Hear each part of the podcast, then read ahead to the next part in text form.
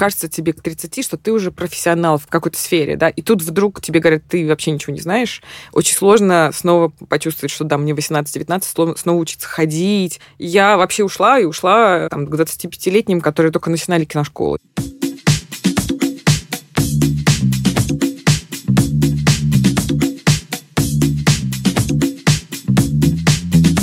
Привет, это подкаст «Больше половины». Меня зовут Лена Барышева, и в первом сезоне я разговариваю с женщинами, которые по-разному помогают и поддерживают друг друга.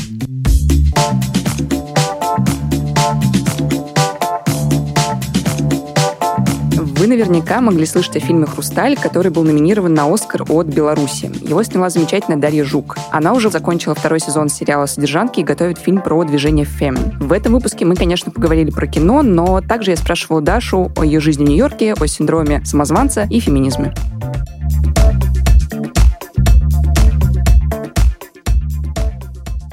У тебя был когда-то до этого года опыт пожить долго в Москве и поработать здесь?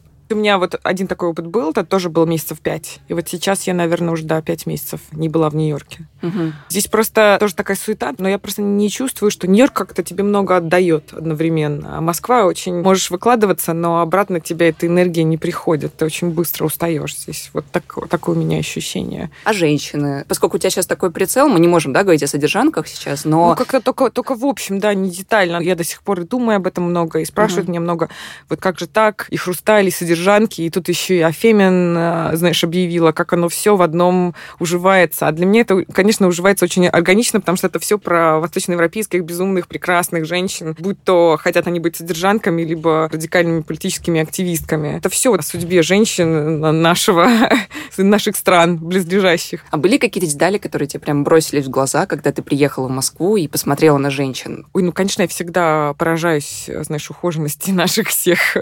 Люблю наблюдать за этим глазами своего мужа, который тоже всегда удивляется, сколько, сколько сил уходит у них на, в общем, ежедневное поддержание всего этого. Здесь, в общем-то, салон красоты на каждом углу, да. Мы на это меньше обращаем внимание. Ну или мой круг друзей, что ли, в Нью-Йорке. Мы как-то очень спокойно к этому относимся. Здесь все такое очень вылощенное. Ты должен соответствовать. Как бы есть определенные нормы, которым должен соответствовать. Ну, я, наверное, не нарушу никаких своих контрактов, если я скажу, что, допустим, ну, вот сейчас я прошла через очень э, длительный съемочный период, где, конечно же, энергию я хотела тратить только на определенные вещи. Именно на то, на, на, на режиссуру. Мне хотелось поспать еще полчаса, чем а, заниматься, в общем, макияжем. И я знаю, было несколько комментариев удивленных актрис, которые даже дали, что ну вот прошло же уже сколько месяцев, да, мы уже думали, что ты ассимилируешься Пора. и как-то как вообще ну, к нам прильнешь, э, будешь соответствовать. То есть почему удивительно, ты сняла содержанки, но не, не на каблуках и не на концу съемочного периода ты все равно ходишь в своих грязных кедах.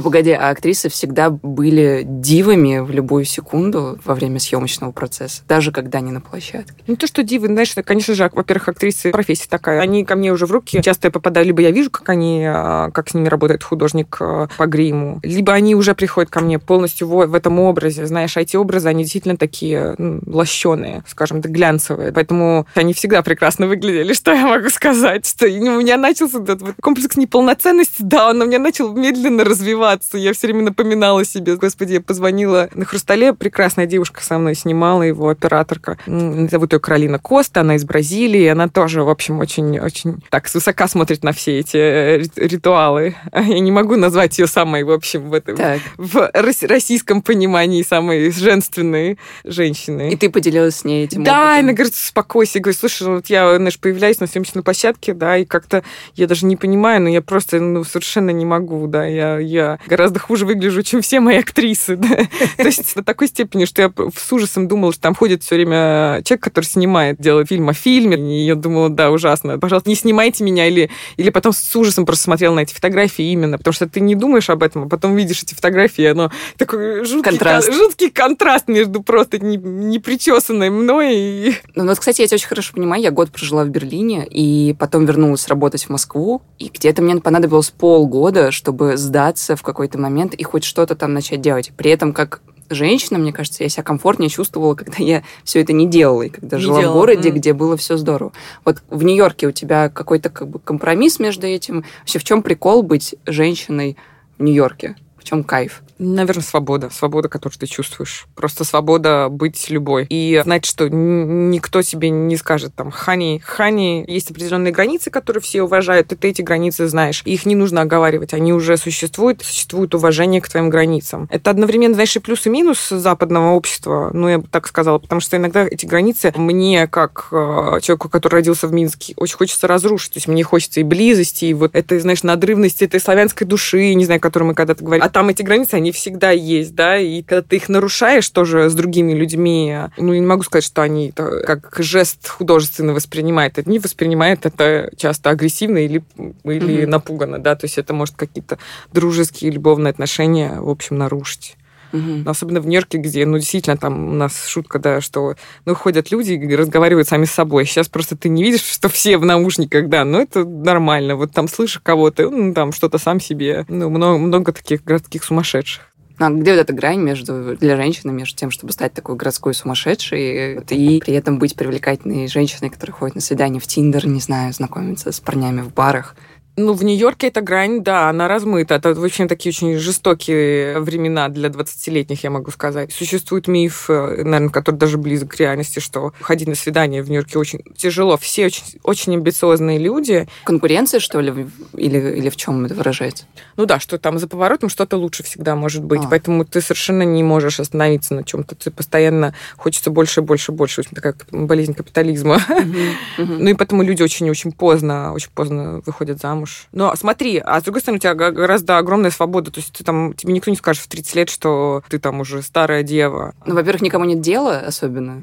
Тебя ну да, называть. нет, абсолютно 35, там 40, это вообще, то есть понятие возраста очень размыто, и неважно, и нет, нету вот этих установок. Вот, кстати, мне почти 30, и ты видишь разницу что такое быть 30 в Америке, что такое быть 30 там в России, в в Беларуси. Ну вот ты пожила в Берлине, по тебе я уже, конечно, не вижу.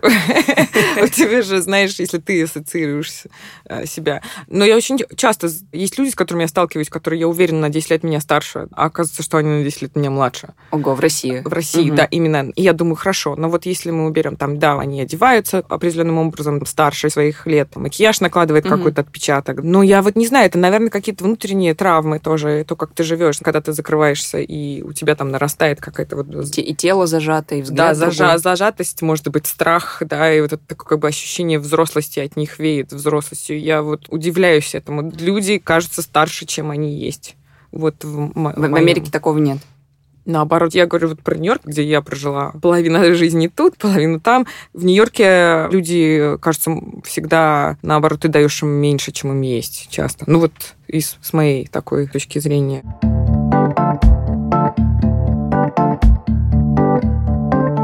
Ты себя в 30 помнишь? Вот ровно в 30. Да, я помню, я точно чувствовала себя, что мне 20.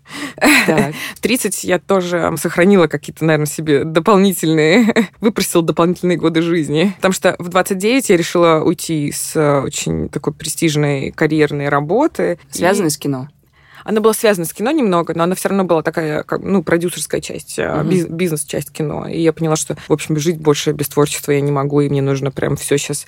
Я вообще ушла, и ушла там, к 25-летним, которые только начинали киношколу. Я пошла в киношколу, которая занимает там, ну, такой отрезок времени, это и, и усилить тебе надо вообще полностью все бросить. Кажется тебе к 30, что ты уже профессионал в какой-то сфере, да, и тут вдруг тебе говорят, ты вообще ничего не знаешь. Очень сложно снова почувствовать, что да, мне 18-19, снова учиться учиться ходить, формировать какие-то, как в киношколе говорили, кинограмматика. То есть вот тебе нужно научиться как прям каким-то простым-простым вещам. И делать это еще там для каких-то экзаменов, то есть не для жизни, а просто А, вот да, для... вот в своем этом маленьком парничке, да, да, кому, кому это надо, и, и ты совершенно, конечно, начинаешь зацикливаться снова. Вот что школа становится твоей жизнью, и, и э, там доброе слово этого профессора просто начинает значить абсолютно, там пан или пропал, можешь ты жить дальше или нет. Талантлив ты или тварь дрожащая. Вот, поэтому мне было очень, очень здорово. Я прям столкнулась с гораздо такими очень интересными и талантливыми людьми со всех стран, да. И когда mm-hmm. мне было 30, поэтому у меня был такой просто прилив энергии, и одновременно вот я вкусила весь этот страх. А что, если ты действительно ну, не создан для того, чтобы быть в профессии режиссера? Mm-hmm. И никто тебе не может ответить на этот вопрос, ты только просто должен вот на этот страх посмотреть и его пережить, и двигаться дальше, потому что иначе никак ты не узнаешь. А как ты комплекс самозванца из себя? Mm.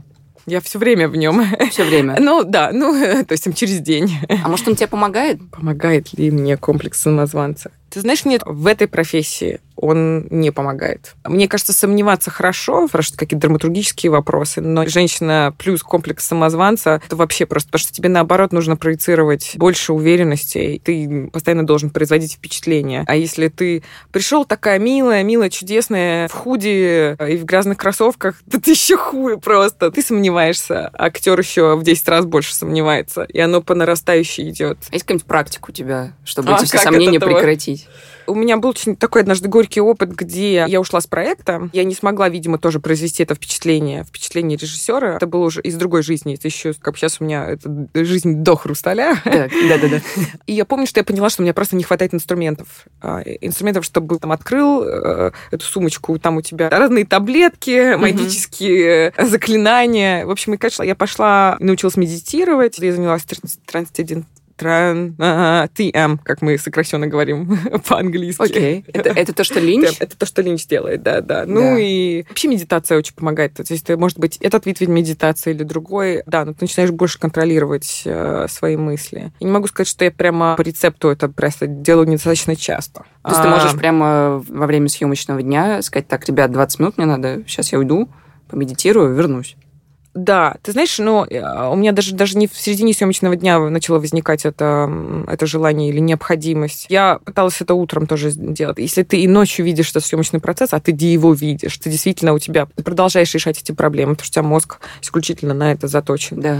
То ты понимаешь, что ты просто вот спал и не, и не отдохнул. Угу, угу. Вот, и то есть ты можешь досыпать так с утра. Вот с утра мне как-то больше всего это помогает. Но я очень люблю, знаешь, у меня еще один есть ритуал, я просто обожаю сидеть в ванне. Это ни, ни, никакая медитация да, да не может это заменить. Каждый раз, когда мне только одна просьба, вот если мы путешествуем, я все время... Райдер. Да, я, я пытаюсь, да, мне нужно, чтобы там была ванна. Или даже то, что она там есть, у меня есть какой-то комфорт, вот это, наверное, возвращение. Какую-то утробу там, Утробу матери, да, да. Она, это здорово, я считаю. Вот, кстати, всегда хотела спросить, а ты используешь слово «ребенок», когда говоришь о своих проектах? Я только что сейчас, буквально час назад, использовала это по отношению к... Как раз мы обсуждали Фемин, и mm-hmm. я говорила, что вот эта девушка, одна из основательниц, это был ее ребенок, и потом с этим ребенком произошло что-то, чего она не ожидала. А, то есть а, ты как бы другому вложила. К другому я вложила, да, вложила тоже. Ну, ну да, как-то мы смешно. У меня подруга была, которая Джордана Спиро. Она сделала прекрасный фильм, дебютный фильм, называется The Night Comes On. Но она в России выпущена не было, поэтому сложно мне сказать, как его перевели. Но она одновременно такая достаточно известная актриса в Америке, очень талантливая. И она родила ребенка, а потом сделала свой первый фильм. И я говорю, ну, Джордана, ну... Я говорю, слушай, я тебе скажу по секрету, рожать легче. Что это вообще, знаешь, то есть этот ребенок, он радуется, а ты с фильмом, знаешь, какой-то немой, вот это немой существо, ты все время в него вкладываешь, вкладываешь, э, назад э, ничего не получаешь. То есть он говорит, что... Оно а она, она параллельно? Фильм. Она, она параллельно, параллельно, да, она параллельно этим занималась. Боже, это вообще... не могу это представить, как это параллельно. Ну да, да, знаешь, ну как это не была хорошая группа поддержки. Ну, сказала, что да, что она... В общем, даже после первого фильма у нее было ощущение, что не уверена, будет ли она этим продолжать заниматься. Даже вот такое, такое было прям потрясение. Я понимаю ее. Угу. А Фемен появилась идея сразу после «Хрусталя»?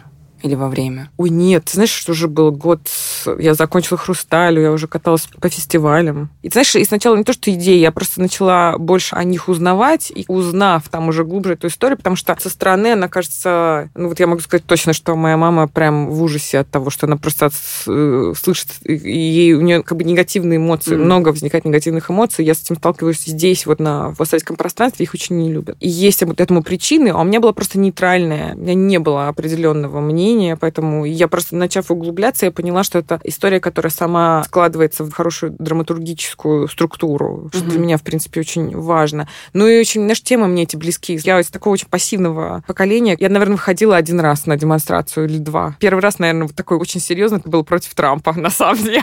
Я сразу же после выборов пошла, хотя, знаешь, с другой стороны, он действительно был выбран демократическим способом и в Конституцию американскую, ну, в общем, то есть, да, тебе нужно как, ну, этой структуре все равно доверять доверять и верить, что, что какие-то Да. изменения, они происходят демократическим путем. Поэтому это был так конфликт тоже, Мгм. конфликт ценностей. В общем, сложная была ситуация. Но я помню, вот эта идея того, что он будет президентом, была как-то ужасно нам. Но, соответственно, будучи из Беларуси, конечно, мне сложно поверить. То есть я, я когда думаю об их акции, там, когда они вышли перед КГБ в 2013 году в поддержку политзаключенных, для меня это...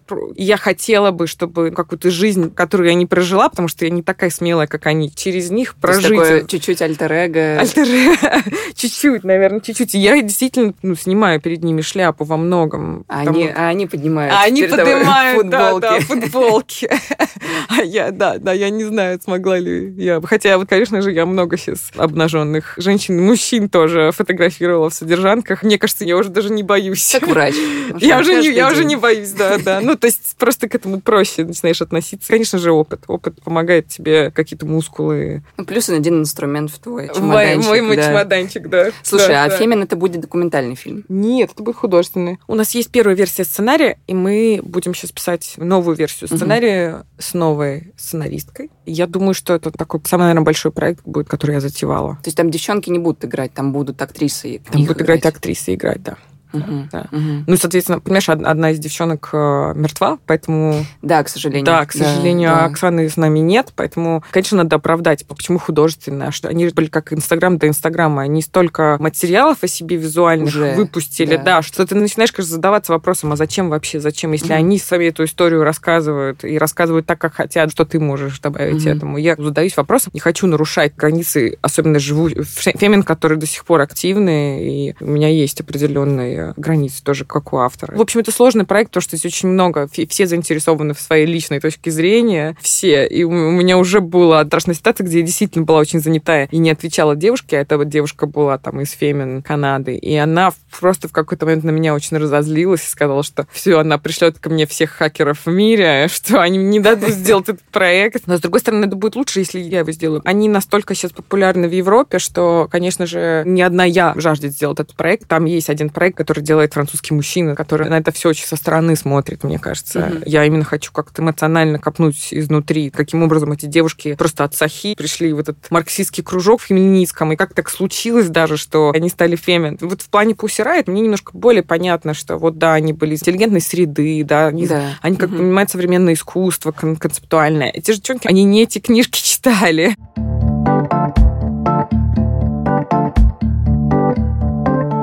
Как вообще феминизм появился в твоей жизни? Ты помнишь этот момент э, от «я ничего не знаю про феминизм» до «М, что-то интересно, надо побольше про это, там, не знаю, Надо почитать, знать, да. посмотреть». У меня удивительная история. Я совершенно случайно попала в женский колледж, когда мне было 17 лет. Первый и второй курс университета я проучилась в этом маленьком заброшенном колледже частном, в маленьком городке Что за на город? Среднем Западе. Маленький город назывался Невада, но мы там, они все говорили со страшным акцентом. А это какой штат, получается?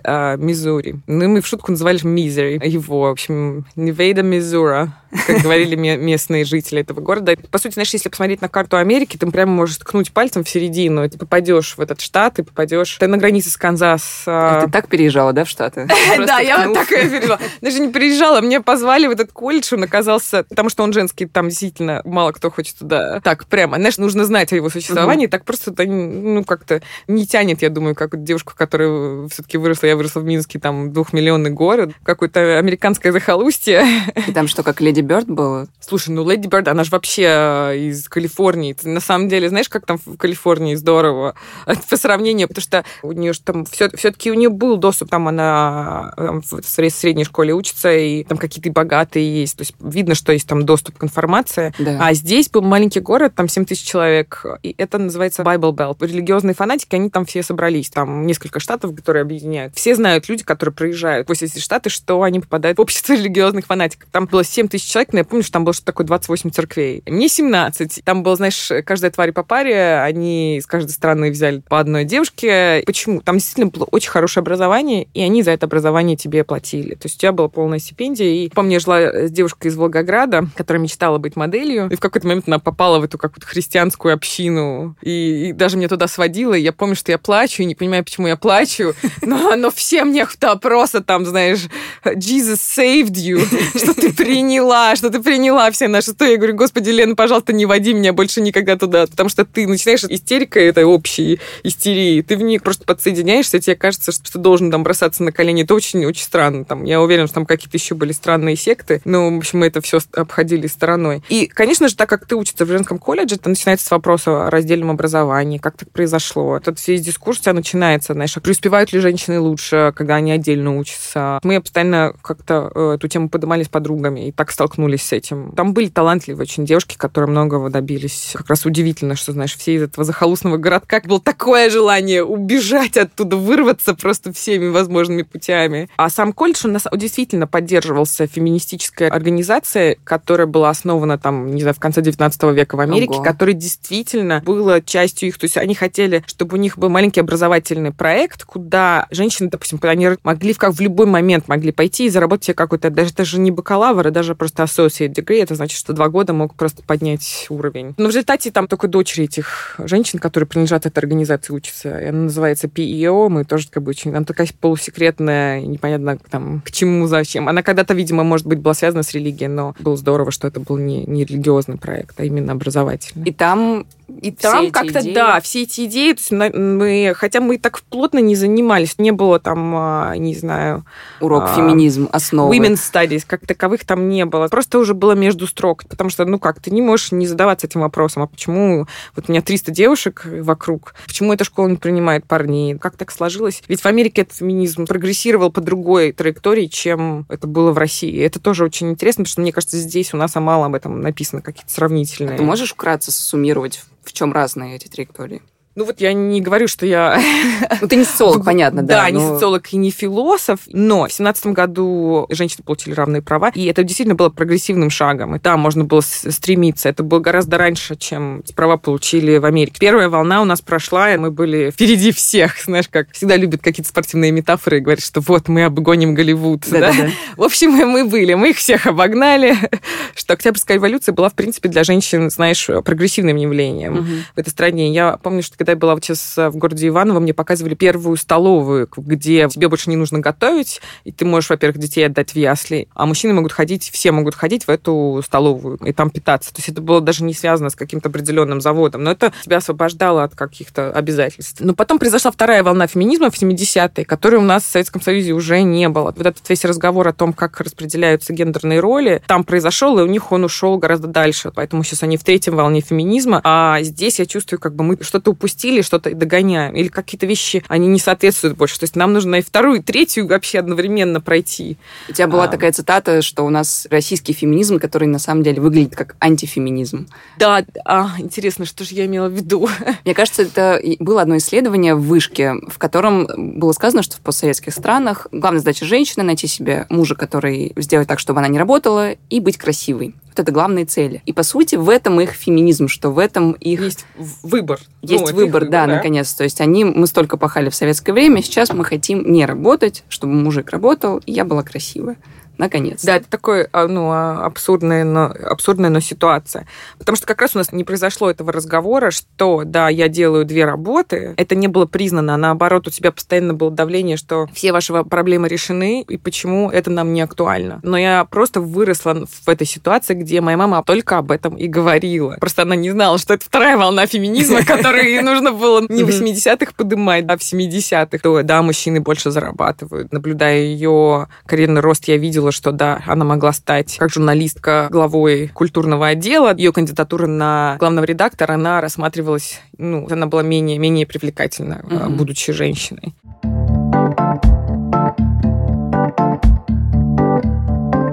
Вот вообще история с девушками, которые занимаются эскортом, девушки, которые соглашаются на некую, условно, зарплату в месяц в обмен на то, что к тебе приходит мужчина. Это тоже в какой-то степени бунт против вот той вот советскости, которая осталась чуть-чуть. И можно ли это рассматривать как? Бунт, как, может быть, как и часть феминизма. Ну, я думаю, Настя Рыбка, допустим, так и рассматривает свою, все вот эти свои похождения. Но мне тоже очень интересно, потому что я ее не могу понять, но видно, я что... не могу понять, но видно, что в ней есть какая-то вот это вот, да, есть это... Какая-то энергия и какая-то как- какая-то своя правда, которую Да. она хочет Да, э, да, донести. да, да. То есть, что она с позиции не жертвы это делает. Но все равно, мне кажется, знаешь, эмоционально это, да, хорошо, то есть это добавляет тебе какой-то финансовой свободы, да, но насколько ты эмоционально можешь выбраться из клейма, на которое это ставит общество, тебя все равно ставит в какую-то второсортную... Я вижу, как эти девушки, женщины, как они потом борются с этим клеймом. И даже когда я им говорю, что, ну, хорошо, ну, была ты танцовщицей, ну, это же прекрасно, мне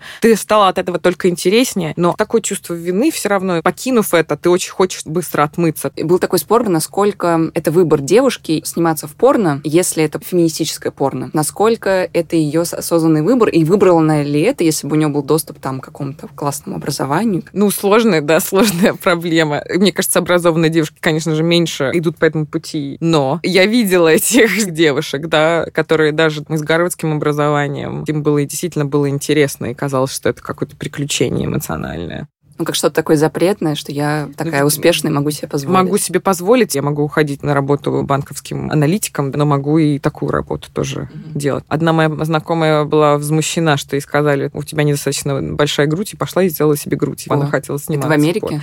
Да, в Америке. Но она тоже была из бывшего Советского Союза, и она была из Тольятти, кстати.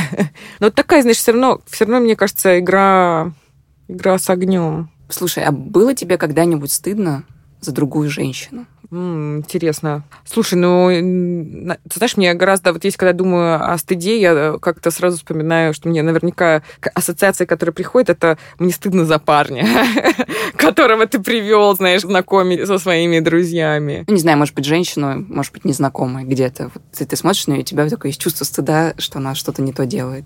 Знаешь, скорее я с ней сопереживаю. Не стыжусь, а наоборот могу разозлиться, но вот чувство стыда, я либо злюсь, либо сопереживаю. Знаешь, все равно стыдно, это когда ты немножко сверху смотришь, а я как-то все время пытаюсь на одном и том же уровне быть. Я это, наоборот, как бы рассматриваю, мне даже, ну, интересно и удивительно. Я была в Индианском университете, там очень эм, известная кафедра славистики. Я мимо проходила, стояли достаточно уж холодно, ноябрь, стоят вообще абсолютно полуголые девчонки. А они по-американски не то, что там, знаешь, они выверили размер платья, они там просто накинули, ну, как студентки, накинули какие-то светящиеся блестки, и у них прям куски тела а, обнаженные. И видно, что они ведут на какую-то мега-вечеринку и собираются просто упиться. Но у меня ощущение было, вау, мне хотелось поснимать их, рассмотреть, знаешь, то есть мне они все равно, как бы, знаешь, в, своей, в своем этом безумии, они излучали, они достаточно сильные. То есть было видно, что их там прям сразу семь человек, они будут выползать из этой вечеринки, Отбиваясь, отбиваясь. Наверняка будут отбиваться, потому что у них там голый зад, да.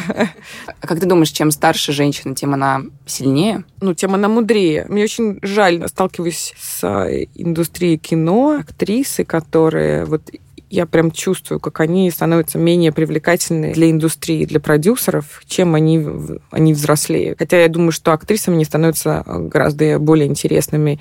Это очень жаль, что у нас все равно вот есть это ощущение. Просто если посмотреть, мужчины появляется больше морщин, мы все равно считаем их очень привлекательными. А у женщин это происходит все-таки, они все-таки теряют немножко, теряют в своей силе и, соответственно, в уверенности, и все равно происходит этот момент. И поэтому так они, так мы все боимся старости. А есть какая-нибудь у тебя актриса на примете, которая стала тебе интереснее как актриса и, может быть, внешне красивее?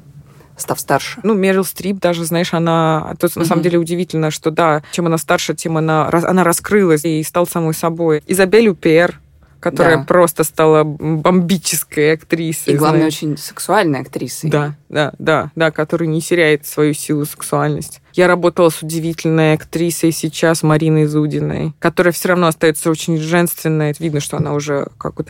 Просто здесь действительно, мне кажется, сложно, особенно в Восточной Европе. Вот в России все равно вот я женственная актриса и могу быть как и моя маленькая дев- девочка. Не согласилась играть пожилых старух.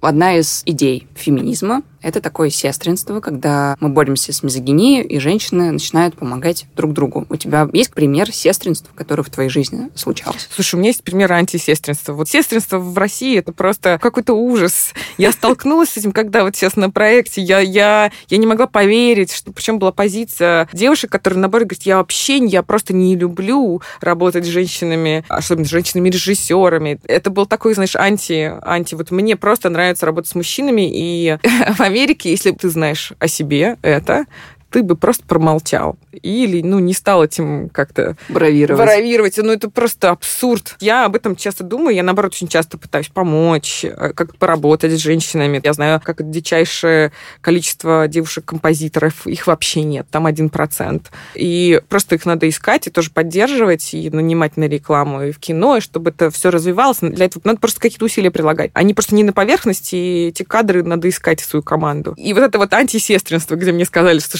вообще как бы мне это было очень странно. Я, наоборот, старалась. И тут я поняла, что, вот, допустим, здесь я переборщила. Но вот мои американские друзья тоже, которые в киноиндустрии, мы очень, да, мы очень стараемся. Стараемся и нанимать девушек, с которыми мы очень от нас отличные. Допустим, не все, знаешь, там, белые, а какие-то других совсем, там, я не знаю, латиноамериканки или афроамериканки. И это на пользу, когда такая? Конечно же, ты как бы должен в себе понять, перебороть, что ты просто, ну да, это может быть человек не твоего круга, но он кто-то принесет, вообще может другим взглядом, каким-то под другим углом помочь, чем, чем mm-hmm. все мы все смотрим в одном ключе. А есть в кино так называемая женская интонация, и в чем она выражается?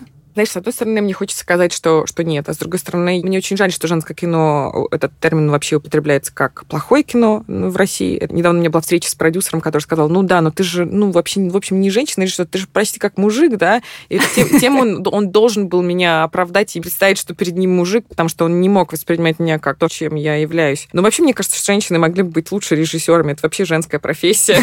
Ты же сопереживаешь всем героям, ты можешь понять все вот эти вот разные линии в истории, Ты хорошо работаешь с командой, это очень командная профессия. Здесь нет пока статистики точной, она набирается. Но я уверена, что здесь вот по какой-то статистике чуть больше режиссеров женщин, чем на Западе, чем в Америке. В России, да. Видишь, как бы наша первая волна прогрессивная. Где-то мы... Она где-то, где-то она преуспела. Опережаем, да. Но просто я хочу тебя домучить с этой интонацией. Давай, давай. Да, эм, интонация. Это в каких-то, в том, какой цвет у картинки, в том, как сценарий выглядит. Теория кино говорит о том, что есть мужской взгляд, есть male gaze. А, Лора Малви написала об этом в 70-х. Это такой как бы ключевой труд, который пытается тоже ну, рассуждать на тему, что такое мужское в кино, что такое женское. Но, в общем, сам взгляд мужчины на женщину, часто главную героиню, это тоже, вот, знаешь, взгляд как на объект желания, который тебя, наверное, ограничивает а, и как-то все время рассматривает этих героинь только с ограниченных точек зрения. Как раз мне этот женский взгляд, который женщины развивают, существует, да, он под другой точкой зрения рассматривает женский героинь. Ты можешь не только быть, там, я не знаю,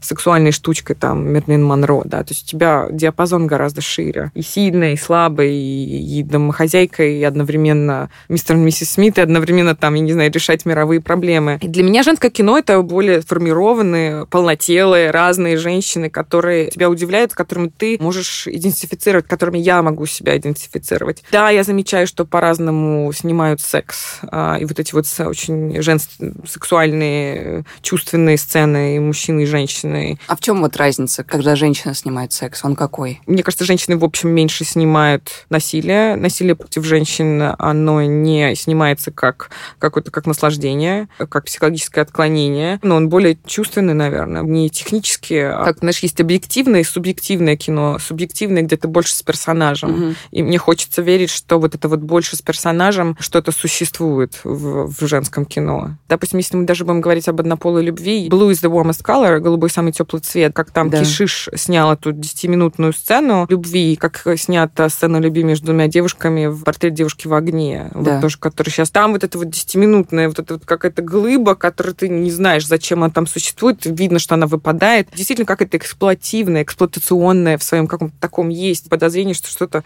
ну, да. не до конца. Ты, знаешь, зачем, а почему, а насколько там... Себе там подснял, да, или что? Да, да, или что, или там делал за камерой. Чувствуется, что, может быть, немножко он перегнул палку, где портрет девушки в огне, Киама, знаешь, она, ну, там она настолько органичная и настолько от любви. Как это делать из эмпатии, а не из именно наслаждения сексуального возбуждения картинкой. Просто такая другая радиоволна немножко. Кино для меня, конечно, для того, чтобы сопереживать с героем и какие-то прожить, прожить дополнительные жизни.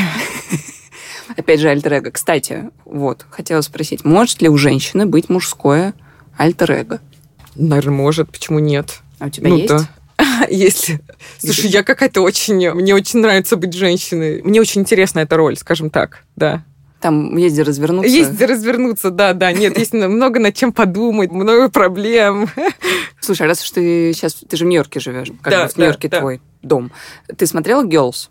Конечно, для меня это был поворотным моментом, когда в 2012 году вышел сериал Лины Данном Girls. Да, я просто, вот просто половину того, что я хотела рассказать миру, оно уже было рассказано, и я поняла, что все, все, знаешь, жизнь можно заканчивать. Я просто посмотрела в 2014 году. У нас тут Крым, у нас тут что-то еще. Да, да, очень Значит, поменялось. А да. А я смотрю этот сериал, и я помню, когда мой парень приходит с работы, я его выключаю, потому что я понимаю, что мне будет как-то не очень неловко, неловко. смотреть вместе с ним. И я недавно пересмотрела смотрела этот сериал, и мне вообще не вызывало ничего неловкости. За эти там 4-5 лет согласна с тобой. Все стало какой-то такой уже нормой. Нормой, да, да, да. В тот момент там было много неловкости. Даже эта сцена, где она обнаженная играет в пинг-понг. Да, я тебя понимаю, что мы нормализировали многие из этих... Ну, там он был таким немножко очень хипстерским, потому что все равно он говорил только вот определенной страте, знаешь, то есть они могут себе позволить жить в Нью-Йорке, подрабатывать или не подрабатывать, что их родителям всегда могут выручить. Такой как бы немножко привилегированный слой. Да, но он очень интересный был. У меня тоже такие чувства вызывало. А,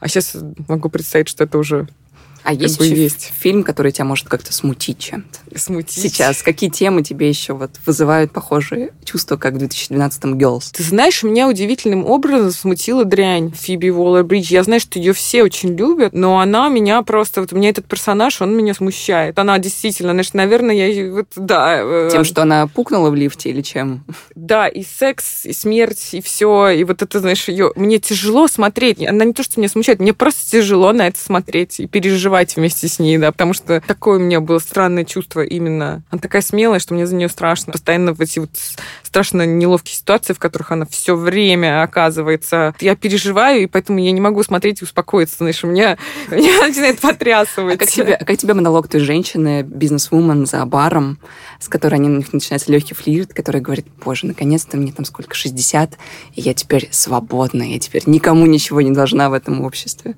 Помнишь, это уже во втором э, сезоне? Слушай, до второго сезона, я же говорю, я, мне так неловко было, что не дошла. Ну, такие монологи, ты знаешь, я слышала от женщины здесь, которая там какие-то 45 лет э, есть у меня одна знакомая, которая сказала, я свободна, потому что я не просто не буду больше заниматься сексом, и меня, да, меня достали мужчины. Ну, то есть, как бы мне неинтересно, это просто потеря энергии, я хочу сфокусироваться на, на своей карьере. И это тогда, вот, знаешь, может, 10 лет назад это было для меня удивительно, а сейчас мне это очень понятно.